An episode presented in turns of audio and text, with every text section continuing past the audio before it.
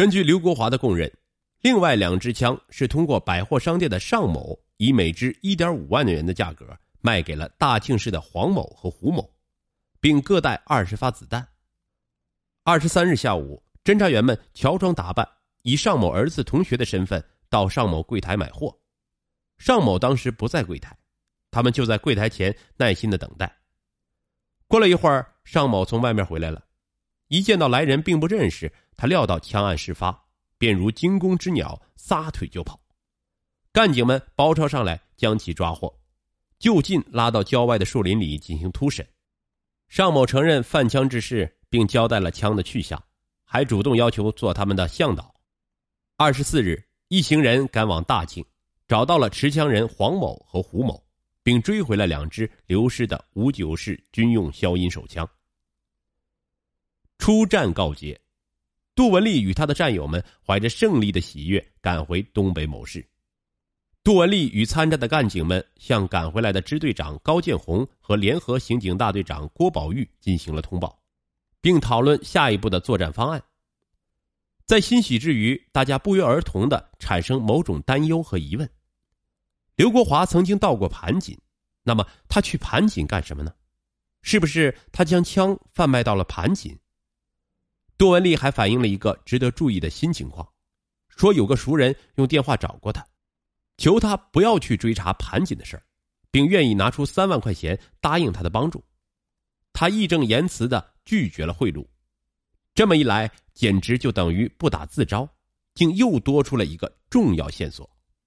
大家戏谑这是搂草打了兔子啊。从几天来的工作显示。这是一个组织严密又是长期贩枪作案的团伙，不可能只贩卖过这么几支枪。高洪建明确指出，再审刘国华，从查找刘国华的团伙成员入手，扩大工作成果。经过再次审讯，刘国华终于坦白了，他还倒卖过七支手枪。他与在盘锦市做生意的齐齐哈尔市的李某、吴英、王小庆三次倒卖手枪六支，其中。俄制五九式军用手枪五支，小口径手枪一支，而最为严重的是，一支左轮手枪竟然倒卖到了祖国首都北京。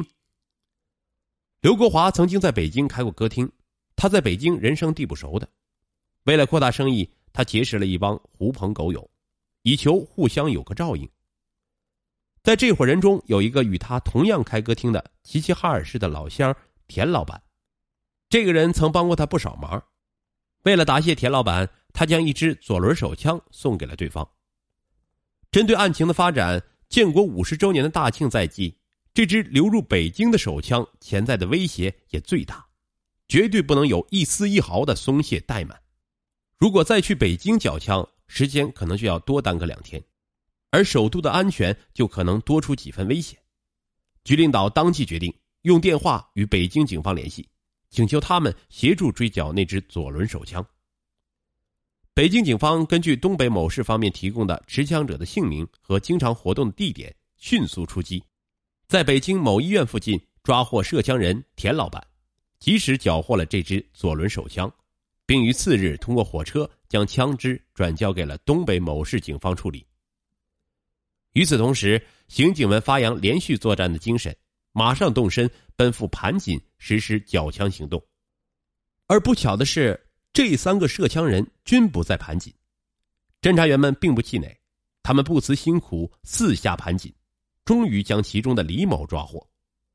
他们又费尽了周折，将他卖出去的四支手枪悉数追回。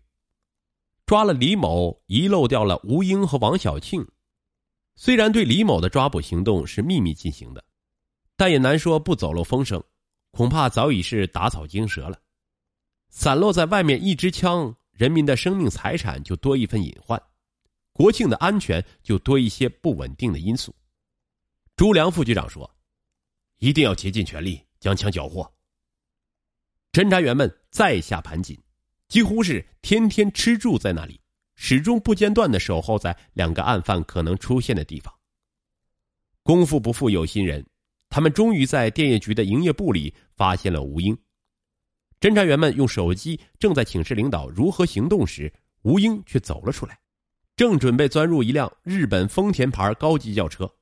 如果他发现干警后逃逸，后果将不堪设想。机不可失，失不再来。几个侦查员冲上前去，将车团团围住，并将他按倒。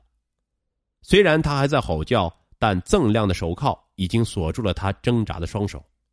随即，干警押着吴英去了他家，在他家里查抄出了一支军用手枪。王小庆其人早已得到信息，一直躲藏在外，但因为吸毒成瘾，他不得不回到了在盘锦的家。他的出现早已在侦查员的监视之中。王小庆家住在一个新建的小区里，每个单元都已经安装了电子门，要是从大门而进，很容易惊动他。他又带有武器，可能会负隅顽抗，那样造成不必要的人员伤亡。郭宝玉大队长四处转了一转。他惊喜的发现，楼梯的二楼玻璃已经坏了。情急生智，几个人搭起了人梯，从窗户钻了进去，然后从里面打开了电子门。他们神不知鬼不觉的来到了王家的房门外，敲响了房门。谁呀？王小庆从里面问道。郭宝玉报出了他了解的供应王小庆毒品的朋友名字。王小庆毒瘾发作，急不可耐的将门打开。说时迟，那时快，侦查员们一拥而上，迅速的将其制服，并收缴了藏匿在他家里的枪支。侦查员们在经过对已抓捕的犯人的审讯，得知，他们多人并非只为了持有枪支，刘国华为他们提供枪支渠道，他们在向他人贩售枪支，可以确认这是一帮购买、批发、销售一条龙的贩枪团伙。而这个团伙成员里面就不能疏忽一个最重要的中转人，这个人叫李东博。李东博家住北宁市沟帮子镇，他与盘锦和齐齐哈尔市的黑社会势力有着密切的联系。每次刘国华带过来的枪支，他都要到站台上去接，然后再帮助联络下家。很多枪支的转运销售都是通过他来实现的。侦查员们首先从这帮交叉贩枪作案团伙的另一重要成员李东博入手，也就是说，要是抓到了李东博，就可以将这些危害社会治安的持枪犯罪人一网打尽。当刑警们赶到北宁市沟帮子镇对其实施抓捕时，李东博因伤害他人有案在逃。经过缜密的侦查工作，几天后终于将李东博抓捕归案。并将其押解回东北某市。李东博曾多次被公安机关处理过，非常的狡猾。他清楚贩枪行为的严重程度，他对贩枪的事实拼命抵赖。再狡猾的狐狸也斗不过好猎手。经过几番较量，他不得不交代了自己一年多以来，经他的手向盘锦、临海贩卖各种枪支十余支。在审讯过程中。又接到齐齐哈尔的肖某正在找李东博联系的情况，说他将乘坐北京开往海拉尔的三零一次火车到沟帮子镇，让李东博去站台接他。从这个人来的目的分析，他肯定与贩枪案有关。侦查员们迅速与齐齐哈尔警方沟通，得知该人今年三十七岁，家住齐市铁峰区光荣小区幺零九杠四杠十三号。先后两次因扒窃被齐铁公安处劳教过，从这个人的案底上能够断定，这个人经常与火车打交道，肯定是这起贩枪案中的重要成员。当肖某来到高帮子车站，侦查员们早已守候在站台上，没费吹灰之力便将肖某抓获。搜查的结果令人失望，他身上并没有携带武器，带回来经过审讯。果然不出刑警所料，这个人正是与刘国华一起去满洲里与俄罗斯人做购枪交易的重犯。公安干警掌握了大量的线索，顺藤摸瓜，先在盘锦抓获了以二点四万元买枪的孙某，并缴获了他手中的一支消音手枪。侦查员们使出了离间计，告诉他说是李东博出卖了他，孙某也不甘示弱，反戈一击。说李东博家里还藏有枪支。侦查员们再审李东博，诡计多端的李东博不得不承认，在自家柴火垛里还藏有没有出手的双筒猎枪。侦查员们实地一搜，果然搜出了一支顶了子弹的双筒猎枪。